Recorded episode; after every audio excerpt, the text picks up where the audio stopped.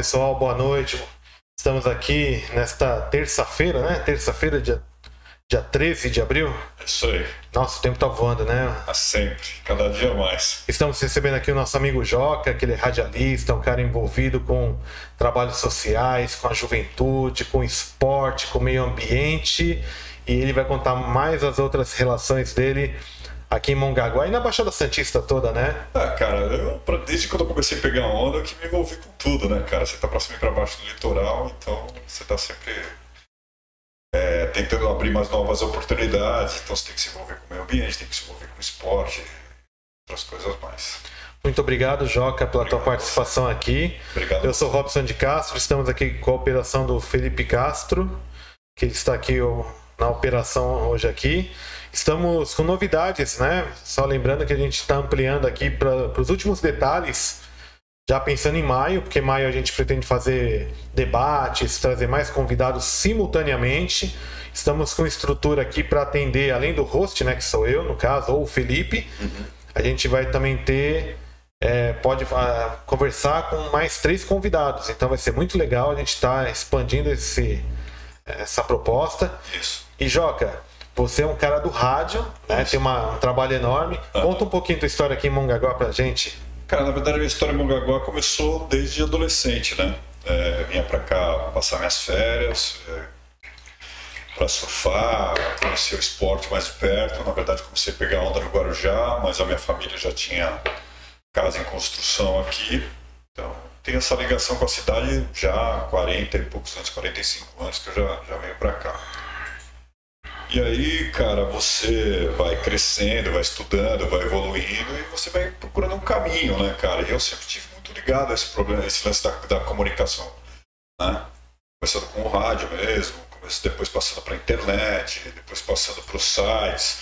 Tive envolvido com vários projetos pioneiros da internet, que foi a radiosurf.com.br, que foi o primeiro, acho que a primeira rádio de streaming aqui no Brasil que fazia transmissão ao vivo depois acabou que em 2014, com o falecimento do Domênico, fui para a Rádio Mongaguá FM e lá fiquei, né?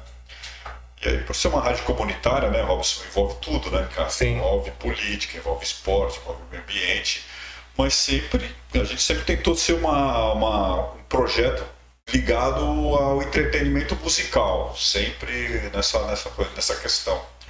E o esporte você acaba fazendo, porque acaba chamando uma coisa a outra, é, o skate que eu sempre pratiquei, o surf também, e aí vem aquela, as conotações sociais, os projetos que eu fiz. Eu, eu, era fabricante de prancha durante muito tempo, fabriquei prancha, mais de 20 que anos. Legal. Então, dentro dessa área de comunicação, eu criei uma revista que chamava Surfboards, que era uma revista só dos fabricantes de prancha. E aí, com alguns apoiadores comerciais, outras pessoas que sempre tiveram ligadas a essa questão dos projetos sociais voltados para o surf, a gente criou também um campeonato das fábricas de prancha. E aí a mesma coisa, o municipal do surf, o municipal de, de skate, é, depois o atrelamento às questões sociais da cidade, né, que eram os projetos ligados ao meio ambiente, que foi o que o Domênico assumiu em 2009, né, naquela gestão do Paulinho. É, eu queria que depois você só contextualizasse quem é o Domênico, que às vezes o pessoal. É, mas quem é o Domênico, né? É, na verdade, o Domênico foi uma liderança política, né? Foi, foi durante muito tempo a liderança política aqui da cidade de Mongaguá, mas era um cara um pouco diferenciado, ele era um cara ímpar, porque ele tinha outros. Tinha outros era, era um político diferente, cara, não era um cara tão voltado a essa questão do ganha, voto, perde, voto, perde, voto, não ele era um cara que gostava de executar, de ver as pessoas executarem, de dar, é, por exemplo, apoio, suporte.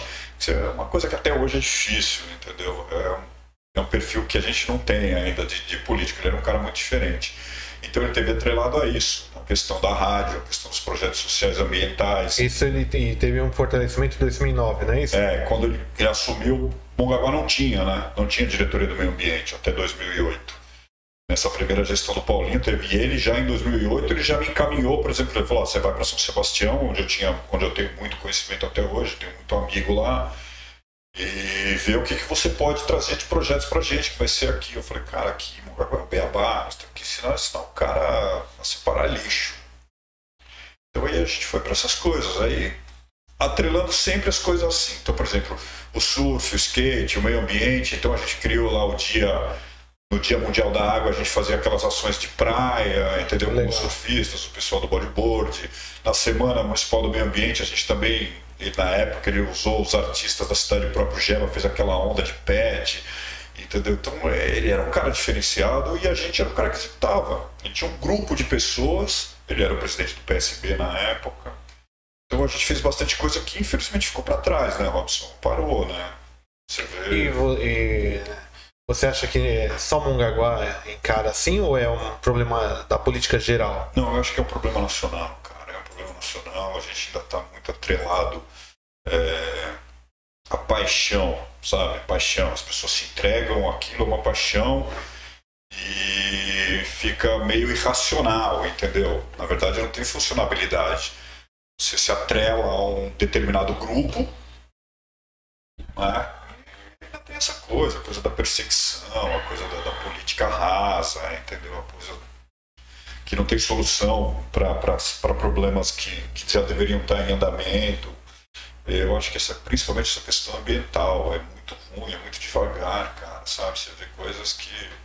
É, eu, eu me recordo, até só para pontuar e puxando o gancho pro que você falou na questão do ambiente, é, todo mundo fala muito do, da Amazônia, né? É. Obviamente, é um, bioma tem que ser protegido, porque uhum. tem espécies, tem planta, água, um monte de coisa. Mas se esquecem da Mata Atlântica, né? Que é, é a nossa região é aqui, nossa né? Região. Que até uma vez um, acho que na época da, do começo da pandemia, uhum. aí também estourou aquela questão do, da queima da Amazônia, é, aquele rosto, tudo. Aí eu me recordo, tava numa madrugada, no, acompanhando o programa da Jovem Pan, programa que tinha na madrugada. Aí começa aquela briga, não, a Amazônia estão queimando, o Bolsonaro está queimando, o Greenpeace está queimando, não sei é. quem está queimando. Aí eu mandei uma mensagem assim, é, é porque. Ah, ah, no meio da discussão. É porque vocês não estão preocupados com a Mata Atlântica, que a maioria das pessoas está no Rio, no é. Espírito Santo, em São Paulo. É, e a nossa mata aqui, né? É, onde a gente vive. Ninguém está se preocupando se ela está sendo devastada, ninguém está se preocupando com as invasões de área, que é muito comum. Aqui, né? legalizada, né? É, é, como é que é? Autorizada, né? Por, é, não, por certas pessoas, né? Mas é isso, cara. O cara, por exemplo, o maior exemplo mais prático disso é o próprio o ex-prefeito, né, o Paulinho, em 2012, o cara deu 5 mil posses aqui em Mugaguá em área, área de, do Ibama, área indígena, área de reserva, porque não tinha mais para onde crescer a cidade. Aí o cara dá um pedaço de chão para alguém, é tudo que o cara quer. Mas é isso que você falou, é área de proteção, é área exatamente da Mata Atlântica. E aí quando a gente vê que é muito comum na Baixada Santista, e outras pessoas que estiveram aqui no podcast, a gente comentou, contou ah. algumas coisas. Até um exemplo, o ONG, é, o Júlio César da ONG Sport Vida esteve aqui com a gente, uhum. foi um ótimo papo. E existe essa preocupação, que choveu, alagou. Ah. Na Baixada Santista é um problema. Sistema de drenagem, né? macro é. e micro, nunca e, foi mas, então, mas por que, que acontece em parte isso? Pelas ocupações irregulares do terreno. Porque às vezes onde é que era um riacho, isso. hoje em dia não existe não mais existe o riacho. riacho. Né? É. Até eu comentei na sexta-feira, eu fiz por videoconferência um bate-papo com a Solange Freitas, que foi jornalista da TV Tribuna, Isso. foi candidata em São Vicente, até que teve aquele caso do, do que ela tomou um tiro lá é. né, durante a campanha. Ela falou: São Vicente é a mesma situação. Claro. Ocupação irregular, alagamento, e é um problema que está atrelado ao meio ambiente. Né? É, a cidade que conseguiu evoluir bastante nessas duas questões é, Bertioga e São Sebastião, porque justamente por causa desses condomínios novos, essas propriedades de alto valor, entendeu? Tem uma outra consciência, entendeu? Tanto com a parte sanitária, a parte de aterro, a parte da das própria construção como é feito, do aproveitamento de reuso, água de uso. Então São Sebastião e Bertioga dá para tirar um pouco de, de, desse contexto, né? Agora, se pegar o resto das cidades, mesmo Santos, que é uma cidade super importante. Santos ainda teve uma. Santos tem uma vantagem porque foi projetada há muito tempo atrás com os canais, então tem um determinado tipo de escoamento que diminui, mas você pode ver que Santos alaga, Peruíbe alaga. Na verdade, que a gente tem aquela história, não sei se você vai lembrar, eu acredito que você lembra que o Maluf falava isso, né, que debaixo da terra não dá volta. É. é bem isso, entendeu? Que o que a gente tem aqui. Até tem um projeto piloto na época, inclusive, que o próprio Domênico era o diretor do meio ambiente, nós trouxemos e falava isso para o prefeito. Falava, prefeito, ah, mas não tem como? Tem sim. É, do mesmo jeito que você dedetiza uma escola para matar inseto, para fazer aquilo, que é um período, você dedetiza aquilo por seis meses. Seis meses tem que ir lá e fazer de novo. Tinha que limpar a fossa, fazer outras coisas. A parte da tubulação é a mesma coisa, é o projeto de hidrojateamento. Algumas cidades que evoluíram, que nem Campos do Jordão, diminuiu demais essa questão, porque não tem como o cara desconstruir a cidade. Sim. Então, se não foi feito um projeto de drenagem para a cidade, para que ela funcione, e o crescimento assim desorganizado, de qualquer jeito, então o que, que você tem que fazer? O mínimo que você tem que fazer é manter a tubulação que você tem desobstruída. Mas aqui em Mugaguá, quando foi feito esse um teste desse projeto, pô, não tem ligação com nada, cara. O cara tem a tubulação que vai, acaba, acaba numa parede de, de, de areia. O cara fala, mas pra onde está indo essa tubulação? Para lugar nenhum. O cara faz, põe as bocas de lobo e fala que, ó, oh, tá vendo? Tá bonito. Mas não é, na verdade não tem.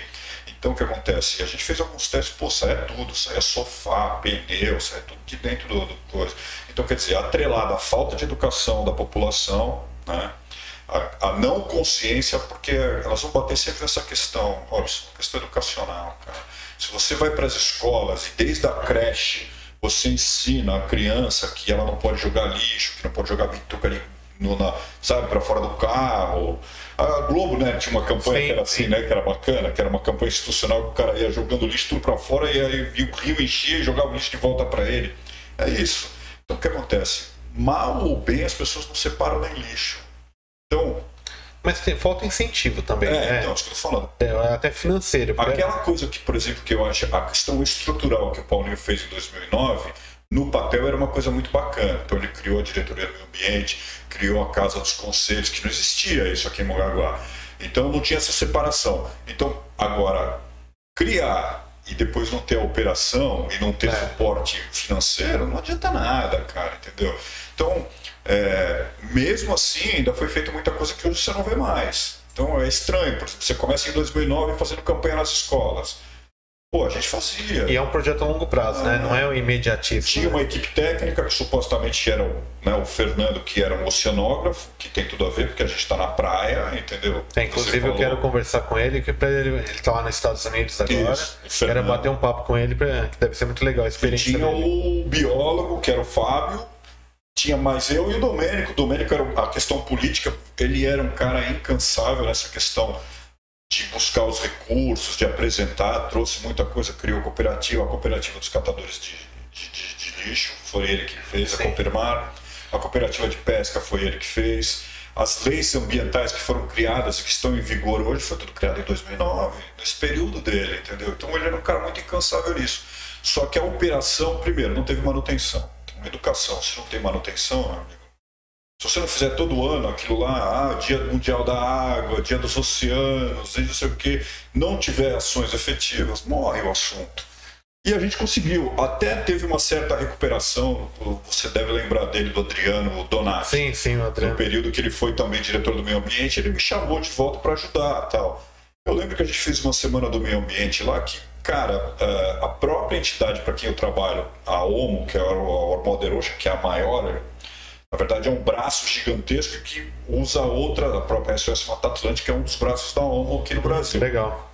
Eles, eles fazem o quê? Eles reconheceram que o trabalho que foi feito naquele ano foi perfeito, porque a gente fez campeonato de surf, fez campeonato de skate, fez baile, fez uma série de coisas, envolveu o comércio, entendeu? Deu certificado para o comércio cara tem um restaurante, ou ajudou lá na, na, na, na, Semana do Meio Ambiente, dá lá, entrega um certificado para o cara, prestigia o comércio do cara. Então a gente fez uma ação muito grande, entendeu? E sem gastar um centavo da prefeitura, cara. É, isso é importante, né? ah. né? E outra coisa que é importante, pegando no que você falou, essa questão do meio ambiente, integrar o comércio, o esporte, a juventude, o lazer.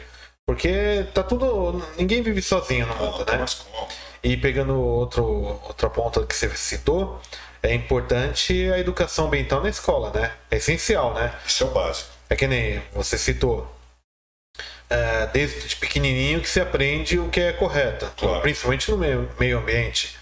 E outra, que nem o Júlio Dong é, citou e também acho que é alinhado com o que você deve pensar é, falta, a gente não vê gincana. É, é. Gincana, aquela. Ah, vamos pegar reciclável. Uhum. Né? Aí, por exemplo, a prefeitura, o que, que ela vai gastar? Quer dizer, ela não gasta, ela, ela investe. Uhum.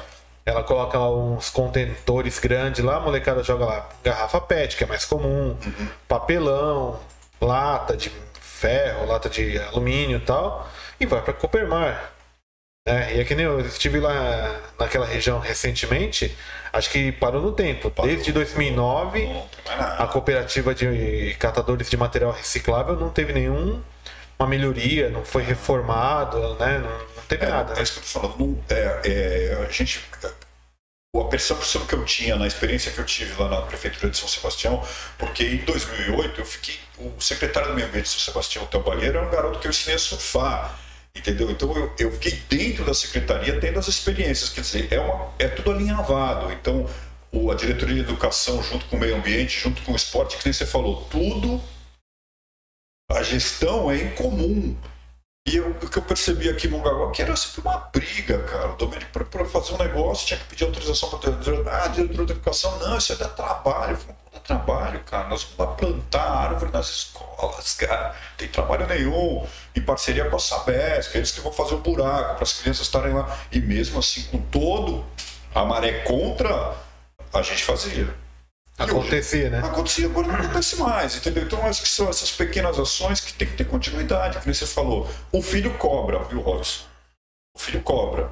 O adulto não, mas o filho cria o hábito. Filho bem educado lá desde os 7, 8 anos. Então, se você vê o pai jogar uma bituca de cigarro pela janela do carro, ele vai dar uma dura no pai dele. Ô pai, o que, que você está fazendo aí? Pô, desculpa, filho, foi distração. Não, não, não pode fazer isso vai pegar a lata, vai saber separar, entendeu? Vai separar, separar o lixo, cara, que é coisa tão, tão básica. Você é, ter essa logística da Coopermar na época que era uma coisa tão simples. Que eu falei, meu, isso aí tem que ser que nem um caminhão de gás. Cara escutar uma musiquinha passando já sabe o que, que é.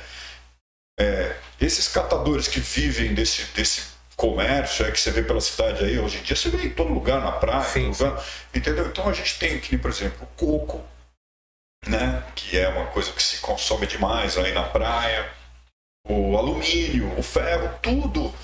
Ah, o óleo de cozinha, é. que vira sabão, vira detergente. Né? é o reuso, a política de reuso. A gente reuso. não saiu disso ainda, entendeu? É, que nem você falou, os incentivos educacionais são uma coisa, aí tem os incentivos monetários, que, por exemplo, se você é, na Europa, nos Estados Unidos, em muitos países, até alguns países da América Central. Eu estive na Costa Rica, eu fiquei impressionado que é um país que supostamente é de terceiro mundo, mas que tem uma consciência ambiental absurda. Por exemplo, você separava essas coisas que você consumia e na hora que você ia no mercado fazer uma compra, você ia lá depositar. Tinha umas que é máquina mesmo, você deposita, já saía o vale desconto, que na hora que você chegava na boca do caixa para pagar a sua conta, você chegava lá, tinha pô, era quase 20% de diferença. Dizer, então, além da consciência do cara saber que não está poluindo o ambiente que ele vive, é isso. Então, é isso que você falou, tem que estar tá atrelado. O esporte, que nem, por exemplo, a gente faz, junto com a OMO, na época, a gente fez aí o que era o Dia Internacional do Surf, que era o mundo inteiro. Então, a gente fez, na época do Adriano, nós fizemos uma competição que era junto o pessoal do bodyboard e o pessoal do surf. Então, era uma equipe então, quer dizer, por exemplo, o cara tava lá, o Valdomiro Mirinho, que é um dos, uma das referências aí da cidade nessa questão desse esporte aí, ele competia com um garoto novinho de 10, 12 anos que tava começando a pegar onda, entendeu? Quer dizer, você fazia isso aí, era uma espécie de gincana, com premiação, tudo, e que estava treinado pelo mundo inteiro. Só que aí você perde essas referências. Então o cara participa um ano, no outro ano não tem. Você vê a questão do Júlio lá com a associação, aquilo tem que funcionar a pleno pulmão, cara. Por quê? Porque sim. Então os caras preferem ter 20 campos de futebol, né? Tem uma manutenção absurda que Inclusive o Fernando Cocada, né? É. Nosso camarada em comum aqui, uhum. ele esteve aqui falando disso. Mongaguá tem tantos campos de futebol, mas não tem manutenção. É, é um outro problema que é, se, se assemelha ao que você citou. Uhum. É descontinu, é descontinuidade é. de qualquer projeto. E outra, por exemplo, os caras sempre vão dar aquela desculpa da coxa do, do, do, cobertor curto, né? Todo prefeito fala Sim. isso. Não, porque não tem dinheiro, porque está na educação, porque está na saúde.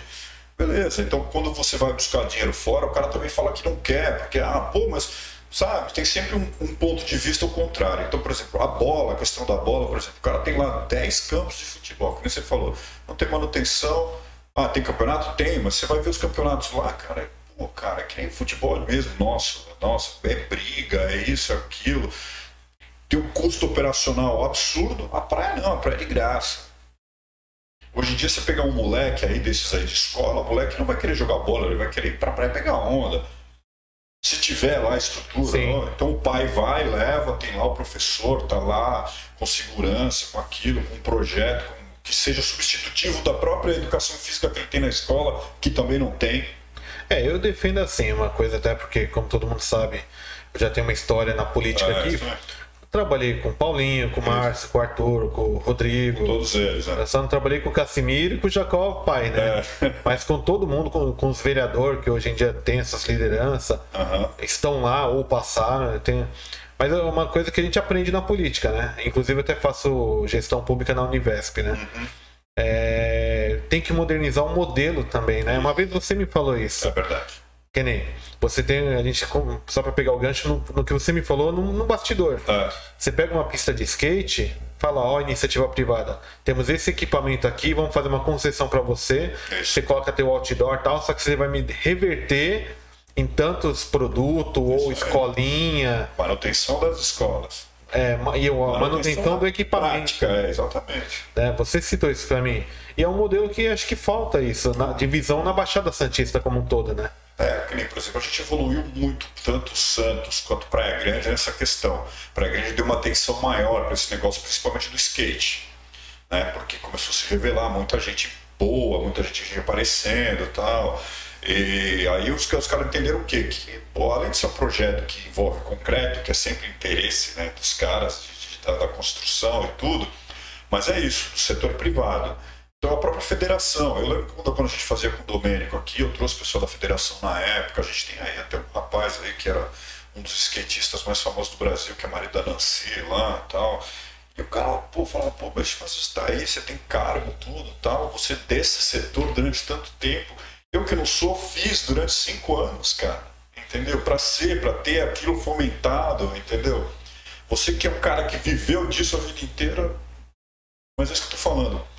O cara passa pro lado do político, entendeu? Aí o cara fica sendo serviçal. E eu acho que você falou, o modelo tem que mudar, cara. O modelo da gestão tem que ser completamente diferente. Se o cara chegar para você e falar, ó, eu não tenho condições de fazer, mas o aparelho tá lá. Então você vai lá no setor privado e traga o convênio para que aquilo funcione. Você pegar, por exemplo, aqui em Mongaguá, aquela pista de skate que tá lá, ela tá na beira da estrada. De frente pro crime, né? Como Pô, diria, mas né? espera aí, cara, quantos carros passam ali por dia? Então, se você, se aquilo vem pra minha mão um dia, o cara fala pra mim, ó, tá na tua mão, entendeu? Cara, no dia seguinte eu tenho um outdoor gigantesco do cara ali que vai bancar aquela pista, que vai bancar qualquer tipo de projeto que você ter, além do circuito, tudo, porque o cara vai falar pra mim, pô, um outdoor desse pra mim, que passa, sei lá, não sei qual é a estatística da, da, da Ecovia, exemplo, passa- passa 300 mil carros por dia, veio do teu tanto que eu, quando eu fiz isso com a Maresia, eu coloquei algumas dessas placas que eram placas ligadas ao setor do meio ambiente, não suje as praias, leve seu lixo em praia, que ficava no quintal de quem morava na Tiradentes ali, sabe? Hum, sim, sim. Então eu coloquei uma na casa de um amigo meu que era meu funcionário na fábrica de prancha, botei um outro no morro aqui na divisa. A gente colocou acho que quatro ou cinco outdoors aqui em Mongaguá, porque era um custo muito baixo para a empresa. E para o cara que estava ali, era uma grana que estava entrando todo mês para ele, entendeu? Então, Não, e, e a publicidade, isso é barato para essa grande empresa. para ele é de graça. Não tem nem o cara sabe, não, não consegue nem fazer a matemática. Se você falar pro cara, ó, passa 300 mil carros por dia, o cara tá te cobrando, o cara vai falar, mas peraí, você tá me cobrando 2 mil reais? Eu, não sei fazer essa Não, é, conta. vamos pegar um exemplo ali na, na rodovia dos imigrantes, tanto para quem sobe quanto para quem desce, É. ali, ou tanto na- no Planalto aqui Ah. embaixo, se eu não me engano, aqueles outdoor que a gente vê lá é, é 16 mil É, Brasil mensal. Media, é, Brasil Media subiu tudo. É. Então, mas, mas pensa comigo, 16 mil para uma Decathlon É. é dinheiro de pinga. Pinga. Uma Centauro, ou uma, ou uma, ou uma vamos, agora vamos falar dos graus, uma Mizuno, uma Nike, uma Todos eles Adidas têm interesse, cara. Todos eles têm interesse. e outra, que nem ali, vamos pegar em Mongaguá, só para contextualizar aqui pra galera que não conhece é, da onde a gente tá falando, é, para quem vem pela rodovia Padre Manuel da Nóbrega e passa pelo pelo morro da, da, da Padroeira. É, existe uma pista de skate enorme ali no, no, pé da, Embaixo da Santa. Embaixo da padroeira do skatista. É, a padroeira do skatista. Tá né? E ali, se eu não me engano, acho que tem uns 16 metros de frente, né? Tem. Então ali daria um, um, um 16 por 6 numa boa. Fácil, com backlight e tudo mais entendeu? Iluminação, educativo, enfim, cara, o cara que tivesse aquilo. Mas isso que eu tô falando, as pessoas têm um, têm um certo receio, porque eu tô falando o modelo da gestão, entendeu? Eu não sei se tem mudança, se não tem mudança. Na verdade, essa questão política hoje, para mim, eu tenho uma coisa assim, por exemplo, acabou a questão da disputa, do ano da disputa. Eu acho que você tem mais é que confiar em quem tá. Sim, sim. Entendeu? E incentivar e cobrar. Ó, pô, cara, você falou que ia fazer aquilo, tá, não sei o quê. Mas por enquanto não estamos vendo. Nós temos problemas ambientais absurdos, é que vai envolver a construção civil. Essa questão do avanço do mar, que na verdade não é o mar que está avançando, na cidade que avançou em direção ao mar. E hoje o mar está pedindo que é dele, né? E a natureza está mostrando que a cobrança é pesada de volta. Então, por exemplo, hoje em dia, é, Mongaguá vai sofrer muito com essa questão. Por exemplo, você está lá vendendo um apartamento, você está vendendo um apartamento de frente para a praia. Ó, 500 mil reais um apartamento aqui de frente para a praia. Só que o cara não tem acesso à praia.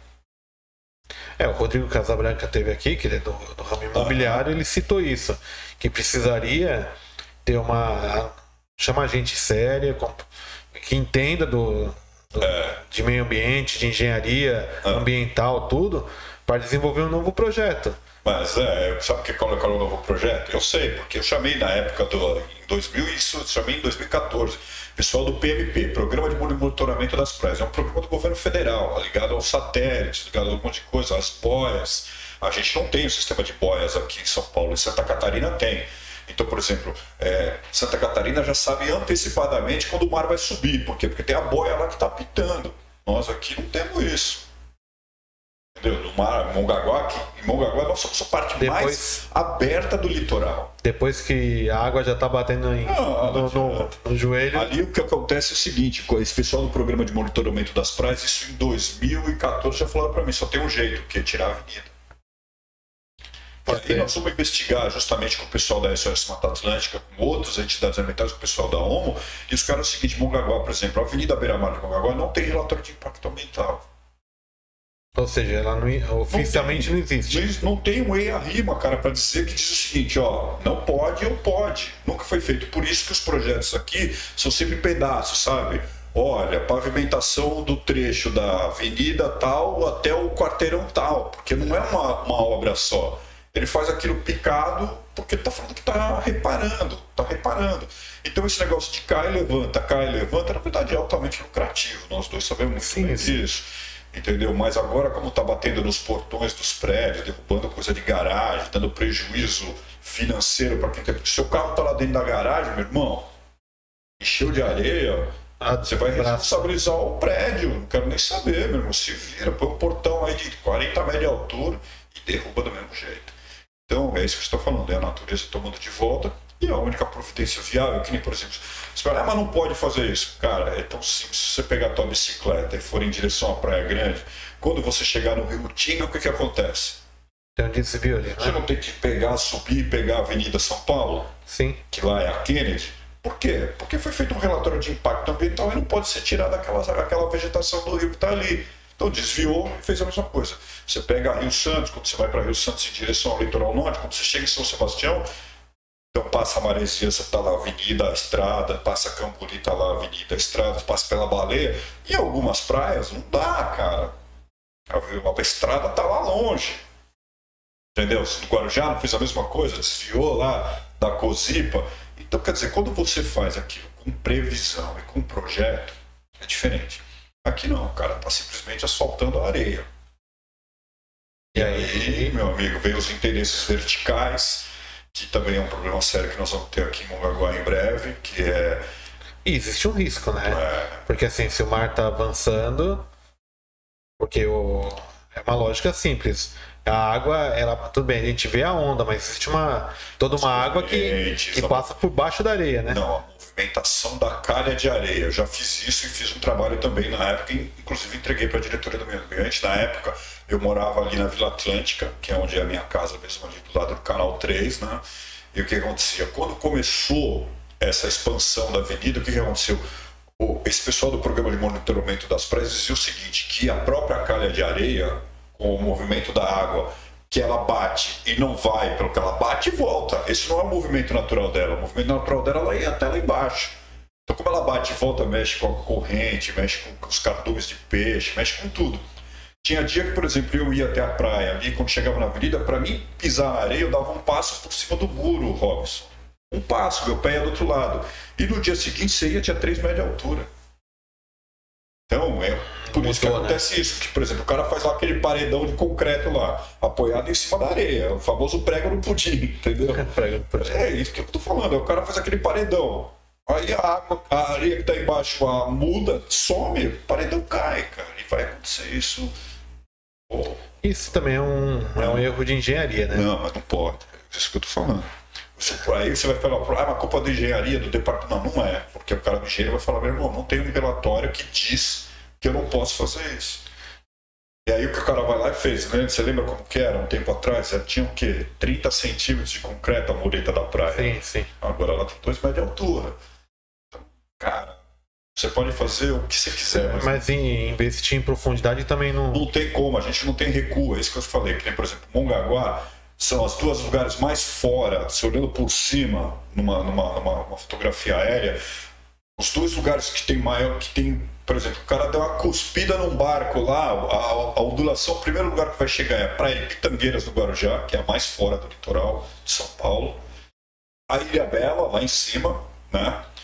E Mongaguá, mas só que Mongaguá não tem proteção natural, então aí tem morro, Praia Grande tem morro, Praia Grande tem recuo. Então os caras falam, pô, mas a Praia Grande é igual. Não é. Se você pegar aqui Tem uma distância enorme, né? Tem nem que ver. Se você pegar sua bicicleta, você vai ver. Hoje em dia, você pega a ciclovia, você vê o recuo que tem na Praia Grande. E a ondulação, que é isso que você falou, pouca gente sabe, a ondulação, o impacto da ondulação, por exemplo, a ondulação de sul aqui para nós, para nós aqui em Mongaguá, você pegar, vai ter 3 metros de onda, na Praia Grande vai ter um metro e meio. Porque ela vai diminuindo conforme ela vai se aproximando da, da proteção natural que eles têm lá, que é o canto do forte. Então, na verdade, essa questão ambiental é muito complexa, mas vai ter que ser encarada. É, vai ter, vai que, ter que vai ter que buscar solução claro, em outros países claro, até, né? Que é que né, não sei se você se recorda, teve países que investiu pesado é, até em contenção de é, peças de concreto gigantes, né? Eles colocavam no alto mar para diminuir a diminuir força das ondas né, para criar até tipo área de Recife para uhum. diminuir o impacto. É, próprio que nem o consumo, né? Consumo, o sonho de consumo de quase todo mundo inteiro, as Ilhas Maldivas. Tem um, já tem um relatório que diz que metade dessas ilhas, no prazo de 20 anos, vão sumir. Né? Então, quer dizer, se o cara tem uma concessão para um, um determinado hotel, o cara já sabe que aquilo lá vai sumir. O próprio aeroporto, o que, que os caras fizeram? Os caras tiveram que fazer uma, um Recife artificial né, para poder fazer a pista ficar um pouco maior, porque o aeroporto é uma pista, é uma ilha. Você desce ali, entendeu? Não tem nada. Aí você já desce do avião e entra no barco. Você não tem carro, nada. Porque não tem locomoção. Então a gente sabe que tem que ter um projeto viável para isso. Aqui vai ser muito difícil, cara. Muito difícil. Mas cada dia quando tiver essas coincidências, a entrada da lua cheia junto com a entrada da ondulação do sul, normalmente acontece agora. E uma, uma chuva forte? É, normalmente seria aqui, na Semana Santa. Você pode, faz uma retrospectiva sua daqui de Mongaguá, você vai ver que na Semana Santa sempre tem esse sofrimento. Nós escapamos, porque a gente está tendo esse veranico aí agora, então não entrou uma ondulação pesada ainda, mas quando começar as primeiras ondulações de sul a entrar e coincidir com a lua cheia, esse pessoal todos da praia, a praia que menos sofre, porque a água bate e volta, né? Sim. Agora, a quem está do lado de cá, aí que a água vem e encontra com a água do rio, com as cheias do rio, aí, meu amigo. É, até durante o período eleitoral, eu participei da, da equipe que com, conversou com um monte de gente na época da campanha do Rodrigo Casabranca, uhum. nessa questão, inclusive ambiental e de infraestrutura. É, uma, uma das coisas que a gente pontuou assim era a necessidade de construção de canais lá do, pra, é, lá do morro e com interligação ao lado praia. Ah. E, inclusive até, aí obviamente, era uma proposta que teria que ter embasamento legal, toda aquela coisa e tal. Inclusive até com sistema mecânico de bombeamento, É, como em outros países acontece. Porque um exemplo, é, área do Rio Aguapeú. Você conhece ali bem, é, que ali é- tem uma cheia. tem. Ali deveria ter, se bobear, até um bolsão, Isso. ou uma piscinal, como o pessoal fala, Uhum. e bomba de alta capacidade para bombear É, para o sistema de canal. até a própria Sabesp, as bombas de saturação da Sabesp já não aguentam mais, porque não tem, não tem profundidade. A gente, Mongaguá, que o cara fala, o cara cava um buraco no quintal, mas tá na água já. Então a gente não tem lençol freático para isso, como você falou. Bombeamento elevatório, manutenção que não tem fim. Esse pessoal que veio do hidrojateamento, ele falou, cara, aqui no Mongaguá é o seguinte, eu começo lá na divisa com a Vila São Paulo. Quando eu chegar lá em, na, com a divisa com o Itanhaém, eu já tenho que voltar para lá de novo. Essa manutenção é que nem eu te falei, é que nem dedetização. Tem que ter o direto, não pode funcionar. É Ou- constante, né? é, ou, ou contratado, ou o próprio serviço da, uma equipe de serviço, que nem falou, Campos do Jordão a- a- fez isso, para acabar com essas enchentes que tinha na periferia, lá, Capivari, aquelas cidades que tem em volta ali, foi isso. Eles entenderam que a administração tinha que um grupo só do hidrojateamento. É, até pegando aqui o exemplo de Mongaguá, eu me recordo que no plano a gente colocou, acho que era três ou quatro grandes obras, que era o sistema Jussara, Jussara Itaguaí, que é, o, é o ca- a canalização Isso. do Barranco Alto, que passa aqui perto. É isso aí. que sai ali do da, mais ou menos da, da escola técnica, aquela região ali, É. indo até o, o córrego da canal da Dom Pedro, só que o canal da Dom Pedro tem que ser invertido a, a queda dele, porque Ah. ele ele joga água no, no barranco alto, não, ele tem que ser ao contrário, tem que tirar a água, tirar. né? Um outro era ali na região do Veracruz, tinha que fazer um é. Mas é canalização, sabe? Concretar a mesma área, com. Como você falou, a água, você bateu um metro ali já, Já mina a água. Não, com um canal de concreto, Isso. com o uso de, de tecnologia ade- adequada, duela de concreto, É. você tem uma forma de captar toda aquela água ali e destinar A corretamente. própria Via Sul, um exemplo que a gente tem na Grande Via Sul. E lá cara. funciona, né? Se, se você pegar, por exemplo, a Monteiro Lobato, aquele canal que acompanha a cidade inteira, entendeu? E, e for concretado, o impacto já vai diminuir pelo menos em 50%. Os caras já vinham aqui, os técnicos falavam, cara, isso aqui é 50% se tiver concretado. Porque não tem folha, porque não tem isso, porque não tem vegetação, porque não tem mata E a própria limpeza, né? Ah. Própria limpeza do canal concretado é muito mais fácil. Aí o cara falou, abrindo, que você falou, abrindo os canais principais aí e essa água tendo um escoamento rápido, acabou, porque todo mundo fala, pô, mas aqui a gente acha engraçado, porque se você tiver no pessoal que tem sítio ali, eu tenho, uma vez estava no, no sítio do Rebeca e a gente viu, é, impressionante, Robson. Em questão de meia hora, a água faz assim, ó, sobe 4 metros, cara, entendeu? Então, Sem dó, né? sem, sem, meu, cara, vem, está ali, está na rampa, o negócio. Então, o que acontece é isso. Então, se não tiver realmente um projeto que seja micro e macro, que nem você falou, tem que estar no plano de governo de ação. E aí, ah, como que viabiliza? Ah, meu amigo, governo estadual, governo federal. É, internacional. Ah, meu amigo, corre atrás, né? O Onda Limpa não correram atrás? É, então. que veio dinheiro do mundo inteiro aí, do Japão, do Canadá, da França, para poder viabilizar isso aí. Então é isso aí que eu tô te falando. Tem que ter, e isso é urgente. Urgente. Entendeu? As pessoas estão pensando em pequenas coisas, em pequenas coisas, mas é sempre essa coisa, sempre a conotação política. Nunca é o- a questão do resultado. Entendeu? Eu acho que tem, por isso que você falou, tem que mudar a maneira de pensar. O resultado é que importa. E aí a gente veio para esse negócio dessa pandemia, cara, que aí ficou todo mundo no meio do isso- tiroteio, né? E só para pontuar é, aqui, é que nem você citou. Eita. Inclusive até o Rodrigo Casabranca citou aqui. O momento político passou. É, Agora é a hora de Da todo ação. mundo unir isso, ideias, isso. porque a gente tá no mesmo barco. A cidade, tá- a gente mora em Mongaguá, ou da mesma forma a gente mora na Baixada Santista, e deveria ter esses pensamentos sendo colocados na mesa É, Pra falar, ó, é, é boa, não é? É viável, não é? Porque assim, é, Se o barco afunda, a gente afunda junto. É, na verdade, a gente, sabe, a gente já sabe como funciona. Então, por exemplo, as pessoas falam, ah, mas tem as câmeras setoriais. Eu não acredito muito nisso. Eu acho que o Poder Executivo é quem, quem faz tudo funcionar, entendeu? A gente não tem uma Câmara, um Legislativo que, que cobre, que interceda, que participe, que coloque projetos. Eu, pelo menos, tô, nunca vi aqui em Mongaguá. Não é uma crítica aos vereadores, eu estou falando que eu nunca vi isso acontecer. Eu acho que seria legal se acontecesse os projetos também saírem do setor legislativo, entendeu? Criar dispositivos para que, por exemplo, a Casa dos Conselhos tenha uma grana, entendeu?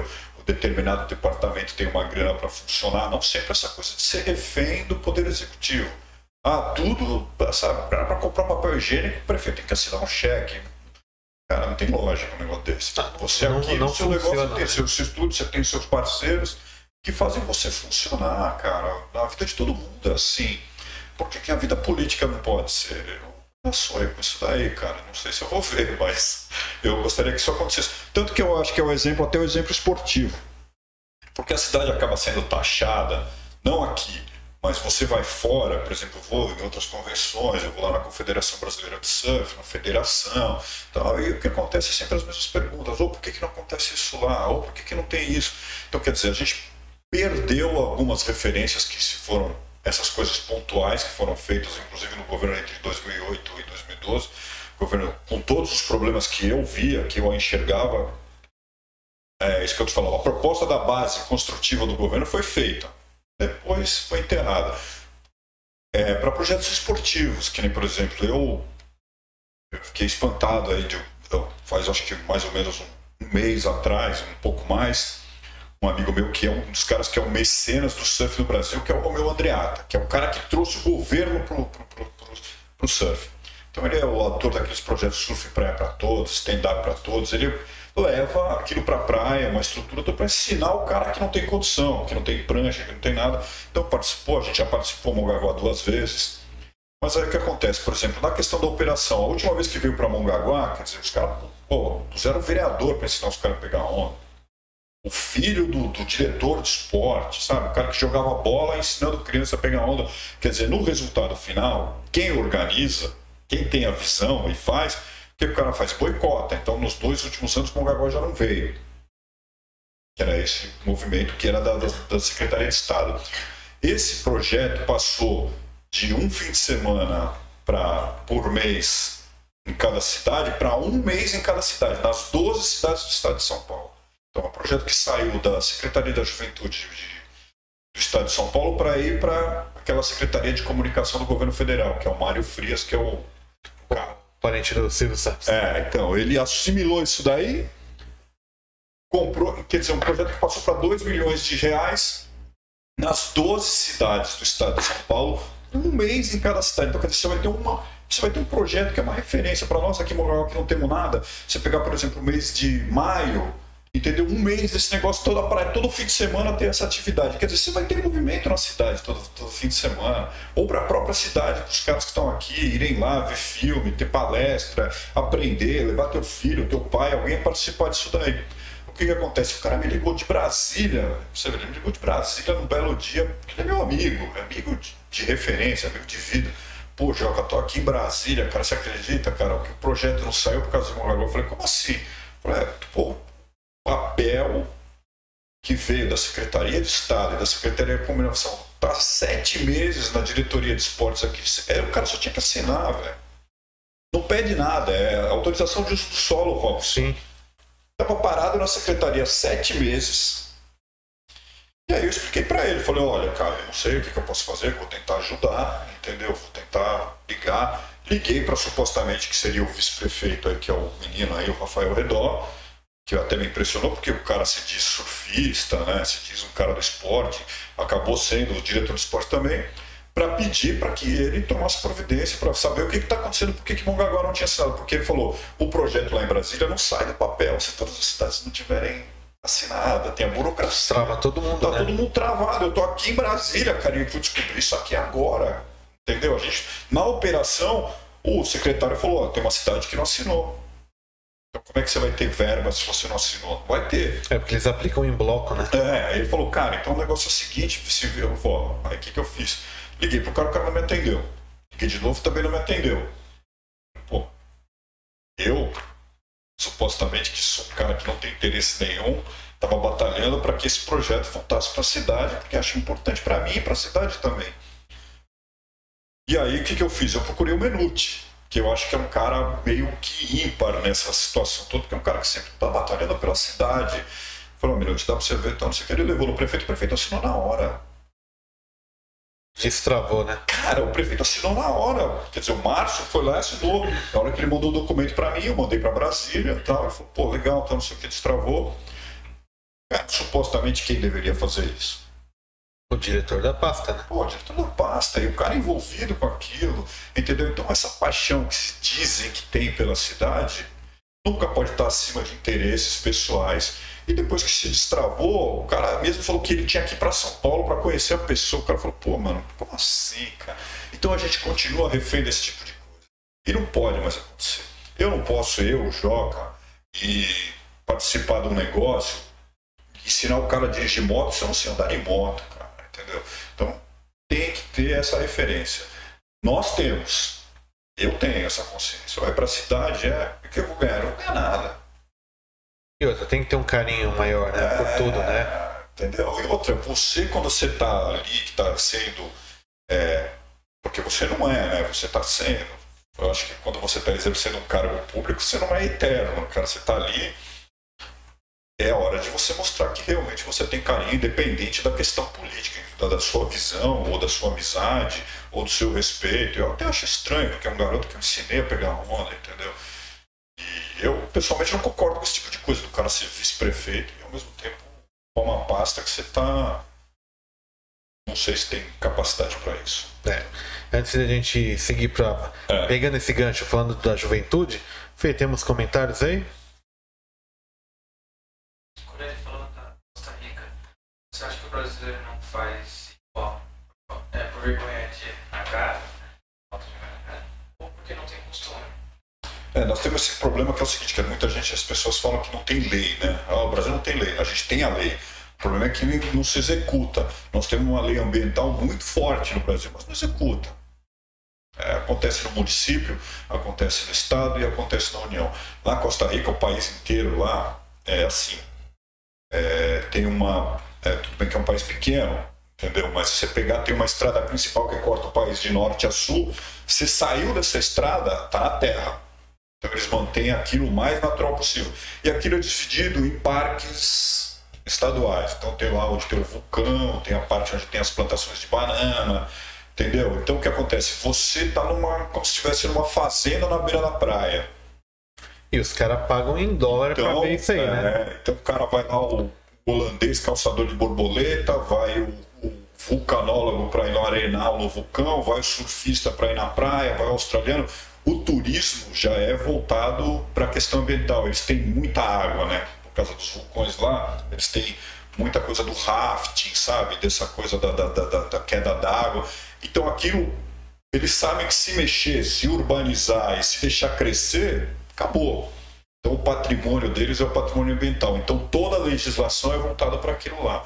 Cara, é, você tá numa estrada, eu, eu- a gente bateu, eu bati o carro lá por causa disso. O cara freou no meio da estrada do nada. E a gente vivia numa estrada, numa highway, cara. Pô, aí a gente falou, pô, por quê? Porque ele falou, porque uma iguana Passou, né? atravessou a pista.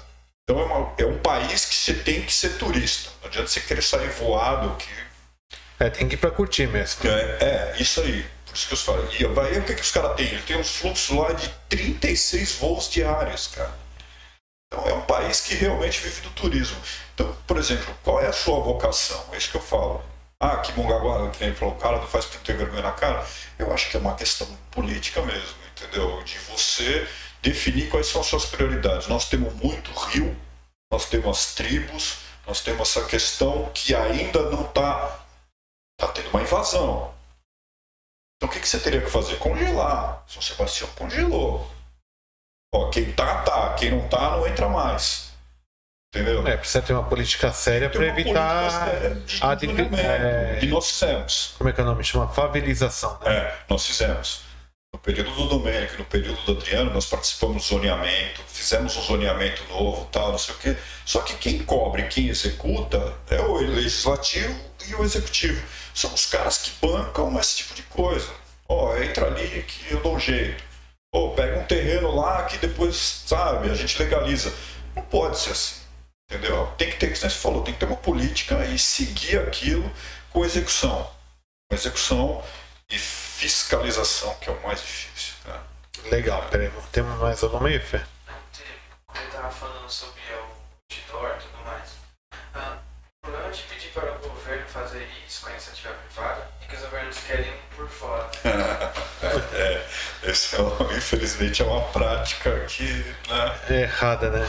Às vezes a, até a Tecato quer investir, mas o cara quer 20 mil no outdoor, mas 60 no bolso dele, aí não adianta. Então, por isso que eu te falei, ó, quando foi criado aqui, esse é um exemplo bacana, essa questão aí, dessa pergunta, que, por exemplo, quando foi criada, a Paulinho criou a Casa dos Conselhos, é justamente isso daí. Então o cara recebia lá no carnê de IPTU dele dizendo o seguinte, olha, invista lá parte do seu IPTU, do, do imposto do. INSS ou do ISS municípios tal, e doe para determinado conselho. Entendeu? É bacana. É uma proposta viável. A gente sabe que São Sebastião vive disso. Só que aqui tem é descentralizado. Então, por exemplo, quando o cara contribui diretamente para o conselho, ele vai direto na secretaria o dinheiro. Não Não passa, passa na mão do ah, prefeito. não passa no prefeito nem em outro lugar. Então, quando é um pouco mais descentralizado, é eficiente, entendeu? Então, o que foi feito, uma base que foi feita, seria bacana, mas sabe? O próprio conselho, por exemplo, a gente criou, quando era o domínio, nós criamos o Fundo Municipal do Meio Ambiente. O cara mesmo para contribuir. O cara lá, por exemplo, tem uma determinada. É, que nem São Sebastião. Por que, que os caras falam que nem São Sebastião não tem prédio? Por quê? Porque os caras fizeram uma lei que se tornou. Ah, porque é tombada, não é só isso. Os caras criaram uma lei municipal lá que para construir um prédio lá fica inviável. Por quê? Porque se cobra por banheiro. Justamente por causa do impacto ambiental que tem. Então, você pegar um prédio desse hoje aí que tem 16 andares, o que, que tinha antes lá? Tinha uma casa com três banheiros de uma família. E agora tem um prédio com 400 banheiros. O impacto é completamente diferente, cara. Então, é o seguinte: a construção civil é quem deveria devolver boa parte desse dinheiro. Outra coisa, esses mercados. Pô, nunca vi tanto mercado na cidade que tem Mucaguá, cara. Tem um em cada esquina tem um determinado impacto que eles fazem. Então, eles, esses caras, só os mercados, se devolvessem parte dessa parte do, da- do lixo reciclável para a cooperativa, Compensar, né? Você está compensando o impacto Não, e tá não é difícil, né? É uma política simples até, né? Ah, É é uma prática. É política implan- reversa. né? E, e é implantar uma prática diária, um exemplo. É. E até em outras cidades pode ser aplicado. É, o que precisa? Um, con- um container destinado a cada tipo de material seco tal. Isso, Só ir para o lixo mesmo orgânico. isso que papelão, plástico, garrafa, vidro, tudo, vai lá. Aí, é, das duas, uma aí, eu acho que deve funcionar assim. Firma-se uma parceria. É, Ó, cooperativa, vocês retiram o material? Beleza, vocês retiram, então tá bom. Tá aqui, ó, documentado, vocês vão me retirar. tá autorizado você a retirar esse Ah, vocês não conseguem? Então a gente- vamos achar um meio. É. Ah, a prefeitura vai entrar? É. Documento. Ah, não, não vai entrar. Não, eu vou cuidar, tá bom. Então eu assumo e, e tem a compensação. Ah, é o tal do PPP, lembra? Né? O Paulinho É. gostava muito de usar Sim, isso. sim. Não, PPP, PPP, mas você não fez nenhuma, velho. Não adianta você colocar, estabelecer a regra para que aquilo aconteça, mas você não vai buscar o cara que vai fazer isso, que executar aquele, por exemplo. Eu acho que é o seguinte, que nem, tem uma coisa muito simples, o Batuba fez isso agora também, que é o seguinte, o lixo você é responsável. Então, por exemplo, o cara aqui, ah, que você... Coco. Pô, vende coco pra caramba. Você vê o caminhão passando, distribuindo. Do mesmo jeito que você passa para distribuir, você tem que recolher o lixo. Do... O coco não pode ir para o lixo que vai a lata ou que vai as outras coisas. Por quê? Primeiro, quando você joga o coco dentro do cesto de lixo, esses lixos que tem na praia, o cara passa da prefeitura, recolhe aquele lixo, joga no caminhão. Aquilo você vai num caminhão basculante, é a primeira coisa que destrói o caminhão, cara. São, é o coco dentro daquele negócio ali, ele acaba com o caminhão de lixo. E o coco tem alto reaproveitamento, né? Então, e o coco é um material muito útil para uma série de coisas que pode ser utilizado. Até banco de carro os caras fazem com a lona do coco. Entendeu? Então o que acontece? O cara pode tirar aquilo. Além disso que você falou, é, o lixo orgânico. Se você entrar numa política só de separar isso aí, o seco do, do, do, do resto de comida. Cara, você já viu como que são as, as como chama? As coisas de compostagem? Pô, é um pedaço de asfalto, cara. Sim. É um pedaço de asfalto com lona, o cara joga lá aquilo lá e fica lá apodrecendo. Entendeu? Para fazer o biodiesel ou para fazer outras coisas, quer dizer, que você falou, o próprio óleo, o cara vem recolher.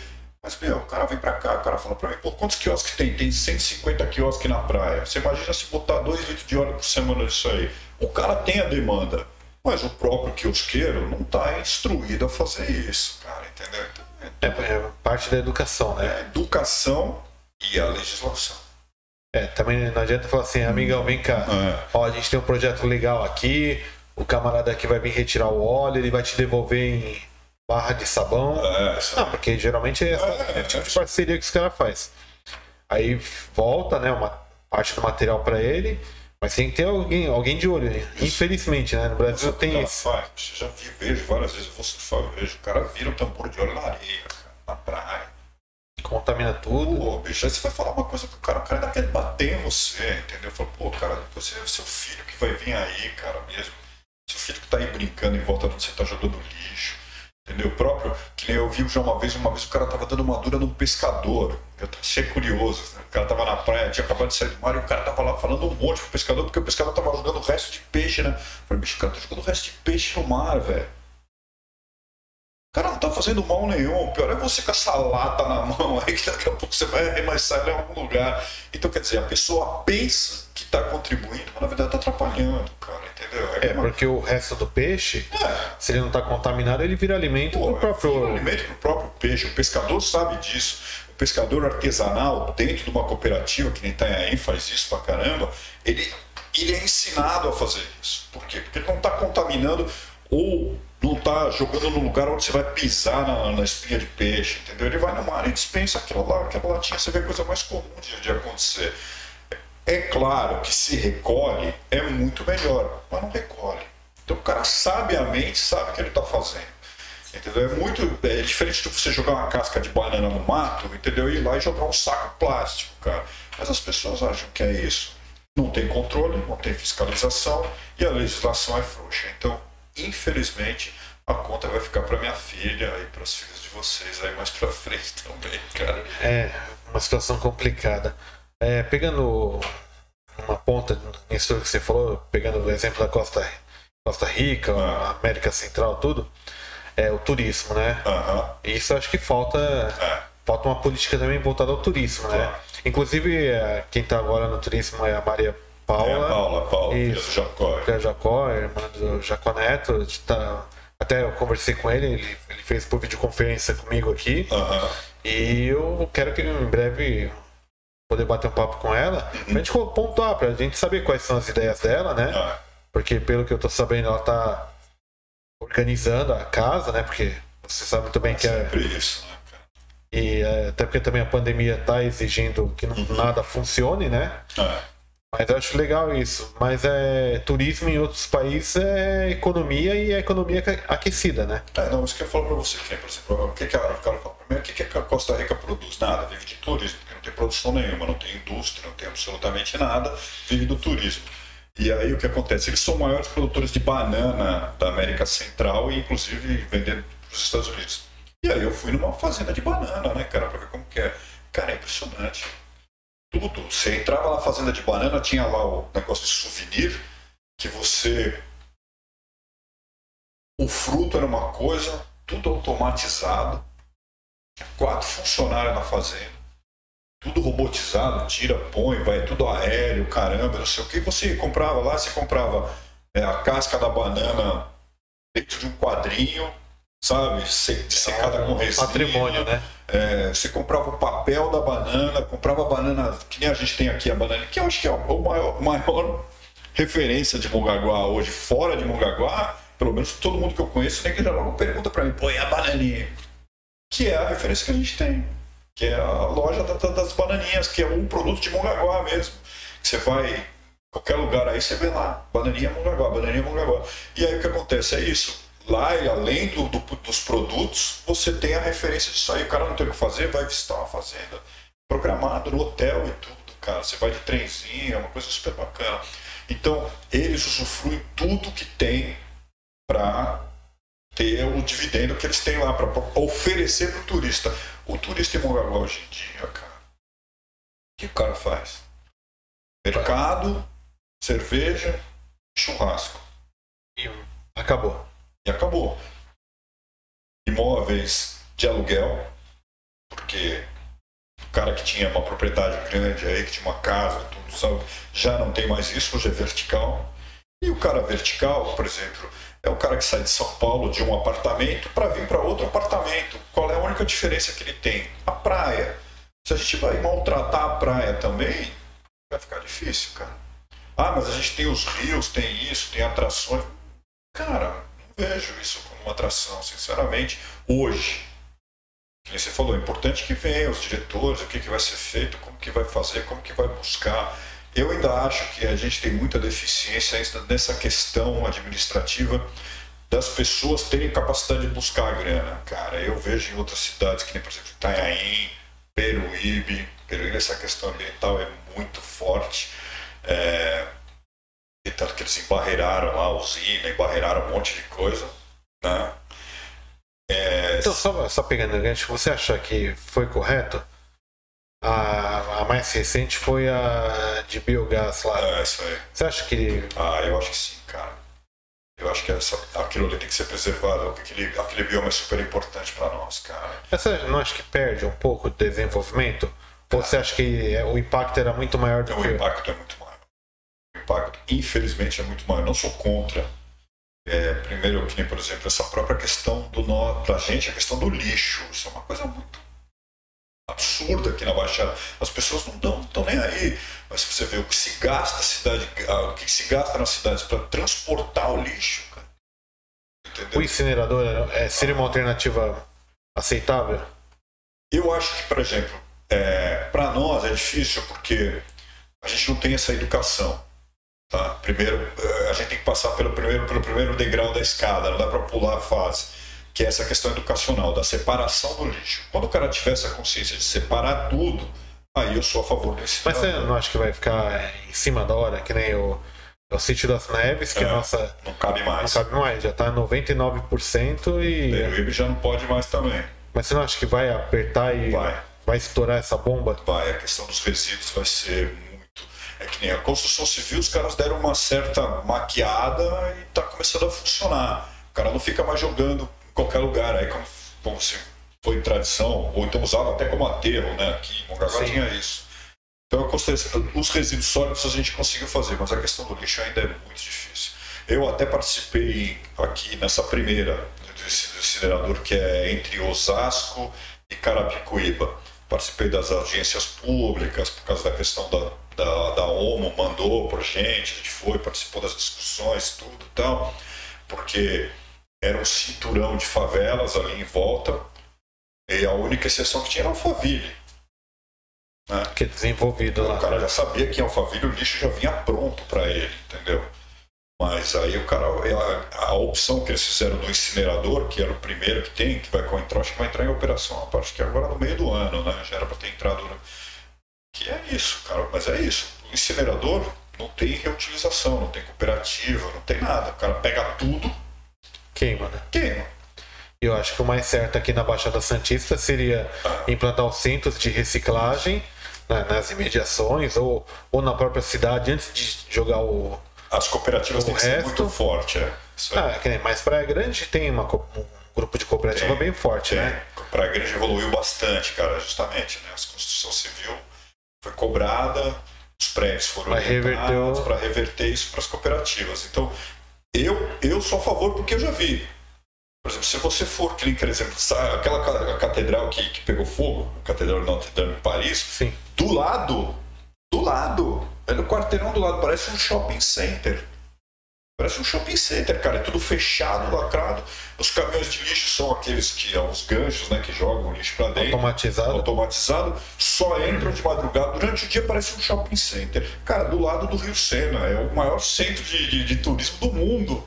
Um dos maiores do mundo. A quantidade de turista que tem em Paris tá ali do lado da Notre Dame. É um incinerador. gigante de incineração, cara, entendeu? Que é isso, mas é 99% sobra uma cinza lá que. É, enterram em algum Cara, aterro. os caras falaram que aqui no Brasil os caras iam jogar os desafetos, né? Os desafetos. Eu fui ver a CCR em São José do Rio Preto. Tive a oportunidade de ir para ver também como funcionava. A CCR, em conjunto, né, com aquelas cidades que tá ali, tem soma Ribeirão Preto, São José do Rio Preto, acho que são cinco ou seis cidades que davam quase 2 milhões de, de habitantes. Eles fizeram um coopera- uma cooperada, uma cooperada e a CCR se interessou, assim, se inter- interessou porque o terreno era dele. Então tem lá o, a captação de, de gás, tudo tal, é muito bacana, cara. E funciona aqui, é uma beleza. Então, Precisaria ter um modelo assim, né? É, Na Baixada. para nós é difícil. Para nós é difícil. Quem, quem ficaria com essa responsabilidade? Entendeu? Os caras queriam Peruíbe justamente naquela coisa do retroporto, tudo tal, mas é aquilo lá. no- no- na matemática final, não foi os ambientalistas que, que fizeram. Muita gente botou a culpa nos ambientalistas, mas não foi. Na matemática final, o impacto ia ser muito maior. Aquela área preservada lá, das praias fechadas, tudo, que é o tesouro que Peruíbe ainda tem, que também não é explorado, né? Isso que é ruim, né? Tipo, não venham aqui destruir, mas, também não não- não- ninguém não vai estão usando. É, ninguém vai entrar. É, eu acho assim, tem que ter um equilíbrio, né? Falta Ah. um, uma, uma percepção, né? Falta bom senso. Eu acho que assim, é, não é puxando o gancho não, mas acho que Praia Grande deveria É. se tornar uma grande área de, de- dessas estru- estruturas de impacto. É. E É. tinha, né? Tinha um projeto, só que é o que os, que os caras fizeram. Os caras construíram um presídio. Ah, Aquela área continental da Praia Grande tinha um projeto lá que era o tal do, do aeroporto, lá do País Mendonça na época, né, o aeroporto de carga, junto com isso daí, ia ter toda essa política ambiental inserida Liga- ali, ligava ligada àquilo ali. Porque ia ter os, os containers, né, a área do, do Porto Seco, o aeroporto de carga, mais a questão ambiental. Então ia ter já a Sabesp, já estava todo mundo lá, mas o governo do estado preferiu construir presídio. É, Construíram só 11 prejudica. presídios, aí o que aconteceu em volta? Periferia da cidade. Cresceu, então não tem mais. Então Praia Grande ficou inviável onde eles tinham terreno. Quem continua ainda com área para isso, só que ainda está dentro do bioma, né? está dentro da Mata Atlântica, é Peruíbe. Eles têm uma área muito grande ainda de. É que é, Peruíbe é gigantesco, né? A área então, territorial. A área territorial é muito grande aqui nem Itanhaém, entendeu? Só que Itanhaém transformou em área de interesse turístico. Né? Tá? Toda aquela evolução, aquelas avenidas novas, a parte em volta do rio onde vão construir as marinas. Itanhaém foi, foi esperta nessa questão aí. Já definiu as regras Definiu né? as regras antes do jogo, né? E já começou a receber dinheiro para isso. Você vê que tem aquela avenida nova lá, você pega aquela avenida lá, você parece que está em outra cidade, cara. Entendeu? Que corta, vai beirando o rio, que os caras vão ter lá, os aportes das marinas. Isso, claro, é daqui 15, 20 anos, mas vai ter. Já de- definiu uma estratégia e um caminho para aquilo, entendeu? Nós não temos área para isso. Nós temos que defender o turismo. Tem que se organizar como isso. Mas tem que parar com esse avanço desenfreado do assentamento Irregular. Irregular. E aí, Fê, temos mais alguma aí?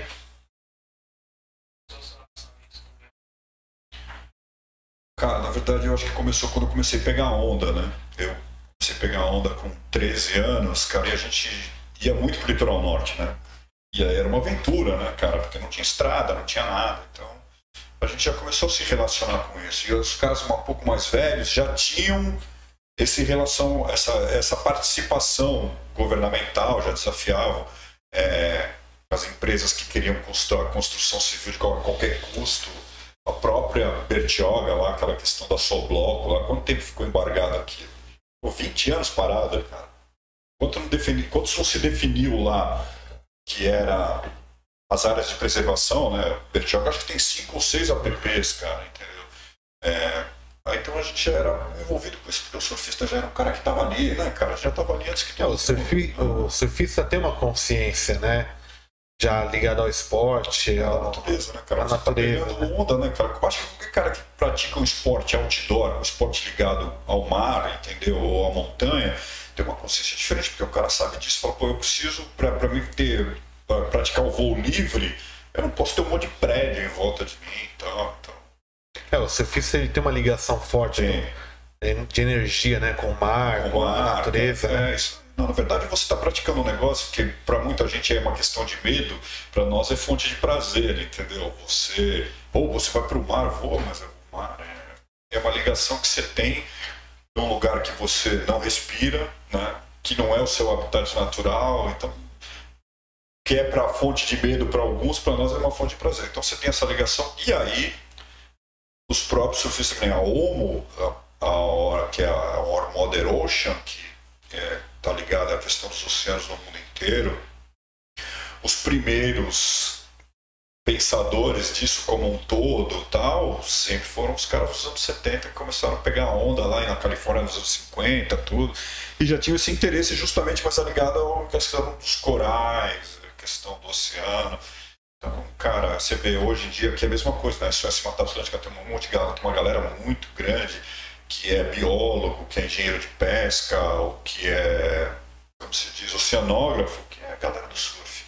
Tá em- estão inseridos dentro, Encaminhada, é, né? dentro de- dessa questão, porque não adiantava só a gente entender que só estou usufruindo. Não, eu tenho que fazer alguma coisa para para ser para ter uma manutenção daquilo, um despertar. Hoje em dia não, hoje em dia já é outra coisa, o cara já vai para consciente, que nem o pessoal da EcoSurf aqui de Itaim, eles são super fortes nisso aí, recebem dinheiro da, da Mata Atlântica, da própria Omo, e eles são atuantes, cara. O João Renato foi pra, tipo, pulou com uma prancha no, no espelho d'água lá em Brasília. Se ele fizer isso hoje, ele vai tomar um tiro. É, Bolsonaro pra Não vai né? deixar ele fazer isso não, E cara. aí, Fê, tem mais alguma aí? É, Como você disse, que é da. É. Qual é o país que dá o maior exemplo quando se refere a meio ambiente? Cara, por incrível que pareça, é os Estados Unidos. É. Mas é porque é a legislação. Independente do, do que for, a lei é igual para todo mundo. Independente do cara se ele é preto, branco, amarelo, rico, não interessa. A questão, a legislação ambiental lá é muito, muito, muito rigorosa, cara, entendeu? Mesmo que quando sai nas revistas, ah, Estados Unidos polui tanto, É isso, mas vendas. ainda assim a compensação é muito, muito pesada. E agora com essas questões, é que depende muito do governo, né? Então, por exemplo, quando é um governo democrata, é, sempre a, a legislação fica muito pesada em cima deles. Quando é um governo republicano, tudo se afrouxa, entendeu? Eles deixam, fica uma coisa mais permissiva, que é o que acontece com a gente aqui. Normalmente os governos de, de ultradireita, eles não eu não sou nem A nem B. A questão ambiental é uma questão de consciência de todo mundo, que não tem mais como. E um outro país que evoluiu demais nessa história foi a Alemanha, questões já de, de preservação humana, né? Eles, É, eles já estão num, num pico de evolução. cara, não pode mais, meu, não existe mais nada de plástico, não existe, sabe, consumo. É, porque eles já chegaram no limite do desenvolvimento do- do- da nação É, a gente vê que alemã, né? É, você vê o alemão hoje em dia, você pegar um alemão que é um cara, por exemplo, pegar um cara um nível de gerenciamento aqui no Brasil, um cara que tem nível superior, tal, não sei o que, o cara tem um sonho de consumo, o cara vai lá e compra uma BMW, entendeu? Na Alemanha o cara vai comprar um carro elétrico. Essa é a diferença básica, é, entendeu? Os caras não querem queimar mais fóssil, entendeu? Mas porque eles sofrem. A Alemanha sofre demais. E aí você pegar esses países em volta ali, a Áustria, é, a própria França, a França também baniu o plástico, já não compra mais nada de plástico lugar nenhum, cara, entendeu? Que Os caras já entenderam o quê? Que é o lixo, que é a praga que acaba com eles lá. Tem algumas coisas que. Eles cobram da gente isso, viu, Felipe? Cobram demais isso da gente. Eu concordo com o senhor, você falou Alemanha, carro elétrico. Mas isso é bola de neve. Tipo, o Brasil não, não tem capacidade de comprar um carro elétrico, condições de comprar um carro elétrico hoje. É, não, a gente não tem a disponibilidade que a indústria lá tem, entendeu? Mas lá, que eu digo é o seguinte, é a questão da consciência. Aqui, o cara, por exemplo, se você começa a subir na sua profissão, subir de vida, você vai querer comprar um carrão. Ele lá, o cara não, pelo contrário. Eles são o contrário. Você pegar lá ó, a frota de táxi da Alemanha é tudo Mercedes, entendeu? Mas o que, que acontece? Eles estão tirando essa frota para botar os carros independentes. Tem, tem Londres é assim também já. Não a Inglaterra inteira como um todo, mas Londres hoje em dia, Se você pega um carro lá, Uber não tem nem motorista mais, se for andar no centro. Já é tudo automatizado, Tudo né? automatizado. Robô, robozinho. Pô, põe lá teu cartão de crédito, meu amigo, digita para onde você vai. E uma. Até pegando nesse gancho aí do que você falou, a energia elétrica solar É, por captação é uma tendência, só que no Brasil é um problema enorme, né? Porque enquanto todos os países estão avançando, é, falando pro povo, ó, vai lá, compra teu painel, ó, tá, dinheiro, tá, incentivo, crédito, é. é, tipo, a perder de vista, né? Tipo, sem juros tal. O Brasil, eu tava até lendo, uma- hoje teve uma matéria interessante que tá tendo um quebra-pau enorme em Brasília, porque quem paga a conta da- do painel solar caro, da energia resiliente, a nossa conta é cara, e quem paga é o povão, É, porra, não é o, o cara rico. cara rico Porque quem é o painel elétrico solar, ele tem um custo elevado para o padrão brasileiro. paga. E outra coisa. E, e só que quem está pagando é o É o povão, povão, porque tem que pagar a distribuição e as redes, né? De... Não, se você, você parar para pensar, eu aqui, você lembra quando fazia aquele jornal digital aqui em Mongaguá, foi acho que o primeiro a fazer, isso foi acho que em 2009, a gente já fazia um jornal que mandava um PDF, já não usava papel mais, já fazia isso com coisa. É, tem um exemplo é de Fortaleza, aquela avenida principal de Fortaleza, que seria a nossa Avenida Beira-Mar, os postes de iluminação pública, eles têm no alto do poste, eles têm lá quatro chapas de captação solar e em cima ainda tem um aviãozinho, que é também É eólico. é, que é eólico, entendeu? Então, quer dizer, a iluminação da avenida principal da cidade, que era um absurdo que a prefeitura pagava de consumo, hoje em dia vive daquilo. Então, quer dizer, a gente tem sol aqui, por exemplo, se pegar Mongaguá, a gente tem sol praticamente o ano inteiro e tem vento o ano inteiro. Cara, é uma questão do quê? De troca dos postes.